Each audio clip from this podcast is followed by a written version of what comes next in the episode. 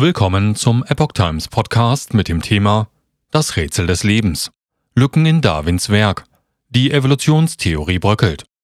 Eine Analyse von Song Ping und Dieble vom 13. April 2023.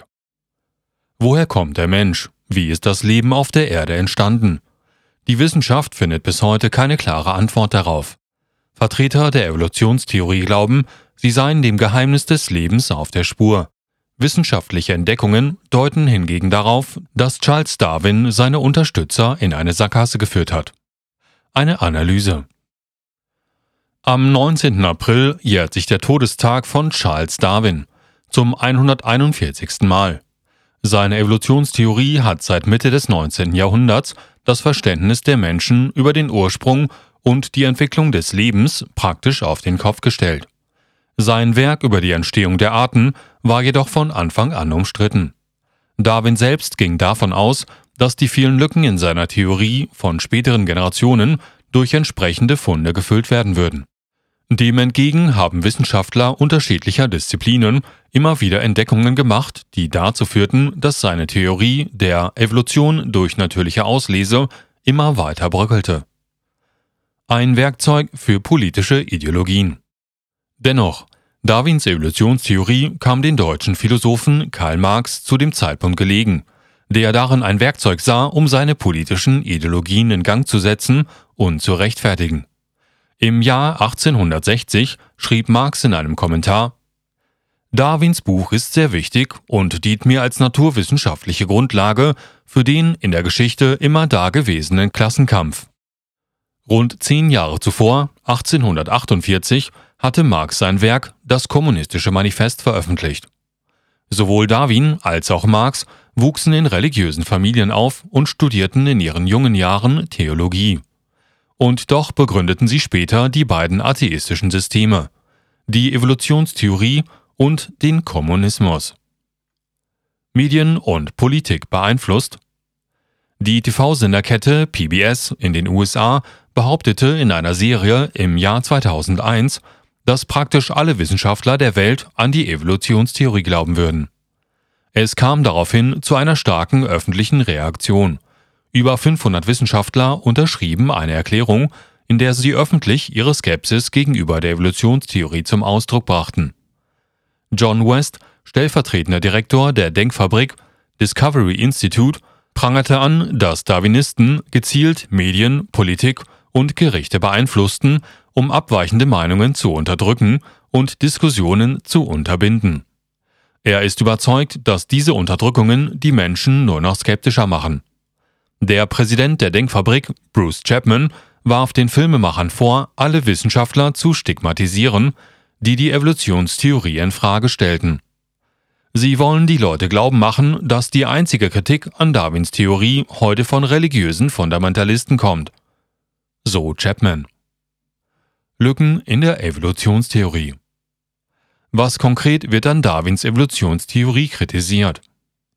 Der australische Molekularbiologe Michael Denton schrieb in seinem Buch Evolution, eine Theorie in der Krise Nirgendwo konnte Darwin einen einzigen echten Fall von natürlicher Selektion aufzeigen, der tatsächlich evolutionäre Veränderungen in der Natur hervorgerufen hat. Am Ende ist die Darwinsche Evolutionstheorie nicht mehr und nicht weniger als der große kosmogene Mythos des 20. Jahrhunderts, schrieb Denton. Die Theorie der Evolution beschreibt einen langen Prozess, in dem sich Organismen durch die natürliche Auslese von niedrigen zu hohen Lebewesen entwickeln. Dies wird beschrieben durch den Stammbaum der Evolution. Jedoch zeigen archäologische Entdeckungen, dass diese Theorie sich selbst nicht erklären kann. Die archäologische Fachwelt entdeckte beispielsweise, dass sich viele Arten weigerten, sich über hunderte Millionen von Jahren weiterzuentwickeln. So können etwa Fossilien des Neunauges, die in der inneren Mongolei entdeckt wurden, bis in die frühe Kreidezeit vor 125 Millionen Jahren zurückverfolgt werden. Forscher an der Universität von Kansas in den USA fanden, dass es keinen Unterschied gibt zwischen den heutigen Neunaugen und denen, die vor 125 Millionen Jahren lebten. Es gab keine Änderungen bezüglich ihrer Entwicklungsstadien, morphologischen Eigenschaften und Lebensgewohnheiten. Wissenschaftler haben auch entdeckt, dass sich Farne seit 200 Millionen Jahren nicht entwickelt haben. Quastenflosser haben ihr Balzverhalten sogar seit 400 Millionen Jahren nicht geändert. Kompakte Inseln im Sequenzuniversum Ein schwerer Schlag für die Evolutionstheorie stellt die Studie von Mark Stöckle und David Thaler dar. An der Universität Basel in der Schweiz haben sie in Zusammenarbeit mit hunderten Wissenschaftlern rund 5 Millionen DNA-Sequenzen aus dem Erbgut der Mitochondrien untersucht, die nur von der Mutter auf ihre Nachkommen vererbt werden. 100.000 Arten von Organismen, inklusive Menschen, wurden dabei unter die Lupe genommen. Das überraschende Ergebnis? Die verschiedenen Arten unterscheiden sich so stark voneinander, dass die Wissenschaftler sie als kompakte Inseln im Sequenzuniversum beschreiben, die durch große Abgründe voneinander getrennt seien. Dies stellt Darwins Darstellungen in Frage, dass die Evolution graduell und kontinuierlich verlaufe. Stöckle und Thaler fanden zudem heraus, dass die untersuchten Gene innerhalb einer Art sehr geringe Unterschiede aufweisen. Und das seit 100 bis 200.000 Jahren. Daraus schlussfolgerten die Autoren, dass die Mitochondrien der heute lebenden Menschen von einer sehr kleinen Bevölkerungsgruppe abstammen könnten. Diese sogenannten kleinen Gründerpopulationen konnten etwa entstanden sein, nachdem die meisten Individuen einer Art durch eine Katastrophe vernichtet worden waren.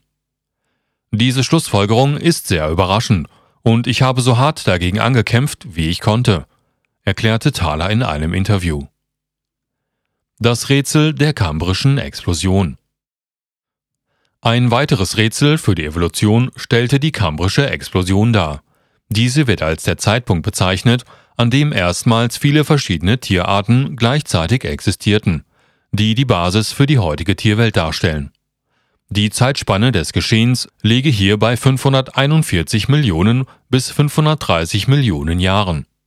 Vor der kambrischen Explosion waren die meisten Organismen relativ einfach. Entweder waren sie einzellig oder kleine mehrzellige Lebewesen. Während der 11 Millionen Jahre der kambrischen Explosion beschleunigte sich die Diversifizierung der Organismen jedoch plötzlich. Nahezu alle heutigen Tierstämme sollen in diesem Zeitraum entstanden sein.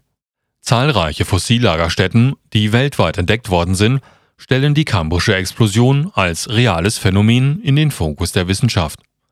Die drei größten schieferartigen Biotope der Welt befinden sich in Burgess in Kanada sowie in China in der Stadt Chengjiang, Provinz Yunnan, und in Kaili, Provinz Guizhou. Die Evolutionstheorie kann diese Zusammenhänge nicht erklären, da sie davon ausgeht, dass die Entwicklung in kleinen Schritten und ohne große Sprünge oder Brüche verlaufe. Evolution durch Genmutation. 10 Trillionen Erden waren nötig. Neben Archäologen und Biologen haben ebenfalls einige Mathematiker die Evolutionstheorie in Frage gestellt. Vom mathematischen Standpunkt aus betrachtet, beinhalte die DNA eine große Menge an Lebensinformationen, sagte Stanislav Ulam, ein Ingenieur des Manhattan Projects. Die Natur könne sich nicht auf zufällige Prozesse verlassen, um solche Informationen zu erzeugen, wie es die Theorie von Darwin darlegt. Der amerikanische Molekularbiologe Douglas Aikes hatte in Zusammenhang ebenfalls Berechnungen durchgeführt und kam zu dem Schluss, um ein normales Proteinmolekül durch zufällige Mutationen erzeugen zu können, bräuchte es 10 Trillionen Erden. Das ist offensichtlich unmöglich. Der Schwindel mit der embryalen Entwicklung. Darwins Theorie wird seit ihrer Veröffentlichung von treuen Unterstützern verbreitet und immer wieder erweitert. Die Lücken in der Theorie wurden teilweise durch falsche Darstellungen verschleiert. So verfälschte der deutsche Biologe Ernst Haeckel Bilder von Embryos, um die damals noch junge Evolutionsbiologie zu popularisieren. Historiker bemerkten, dass Haeckel nicht nur Biologie, sondern auch ein leidenschaftlicher Künstler war, der in seinen Kunstwerken sehr viel Wert auf Details legte. So malte er menschliche Embryos, die Fischen ähnlicher waren, und änderte absichtlich Embryos von Menschen und Hunden, die von anderen Wissenschaftlern gezeichnet worden waren. Dabei hob er Ähnlichkeiten hervor, während er Unterschiede unkenntlich machte.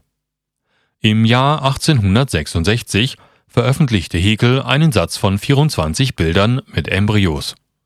Darin veränderte er gezielt Details der Entwicklungsstadien von Fisch, Salamander, Schildkröte, Huhn, Schwein, Kuh, Hase und dem menschlichen Embryo.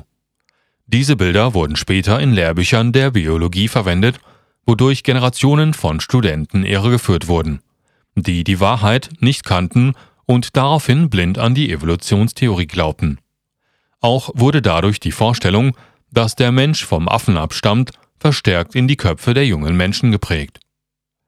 Im Jahr 1997 organisierte der britische Embryologe Michael Richardson eine Gruppe von Wissenschaftlern von 17 Instituten, um den Wachstumsprozess der Embryos von 50 Wirbeltieren zu studieren.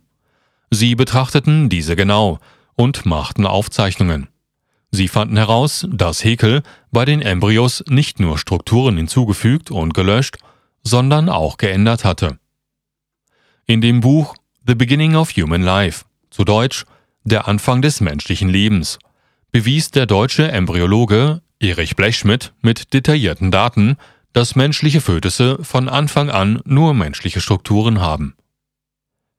Darwins seltsame Erkrankung Drei Jahre nachdem Charles Darwin mit dem Schreiben seines Werkes über die Entstehung der Arten begonnen hatte, erkrankte er an einer seltenen Krankheit.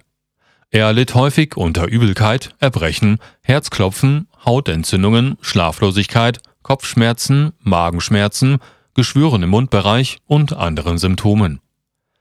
Das Seltsame an dieser Krankheit war, dass es keinerlei Symptome gab, wenn die Ärzte ihn untersuchten. Es konnten keine Krankheiten diagnostiziert werden. Obwohl Darwins Vater selbst Arzt war, konnte auch er keine Diagnose abgeben. Im Laufe der Jahrzehnte nach dem erstmaligen Auftreten der ersten Symptome suchte Darwin über 20 renommierte Ärzte auf und suchte nach Hilfe. Aber keiner konnte ihm helfen.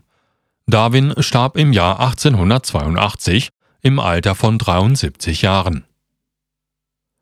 Dies ist eine Zusammenfassung des dreiteiligen Artikels von minghui.org mit dem Titel Darwin und die Lücken in seiner Evolutionstheorie.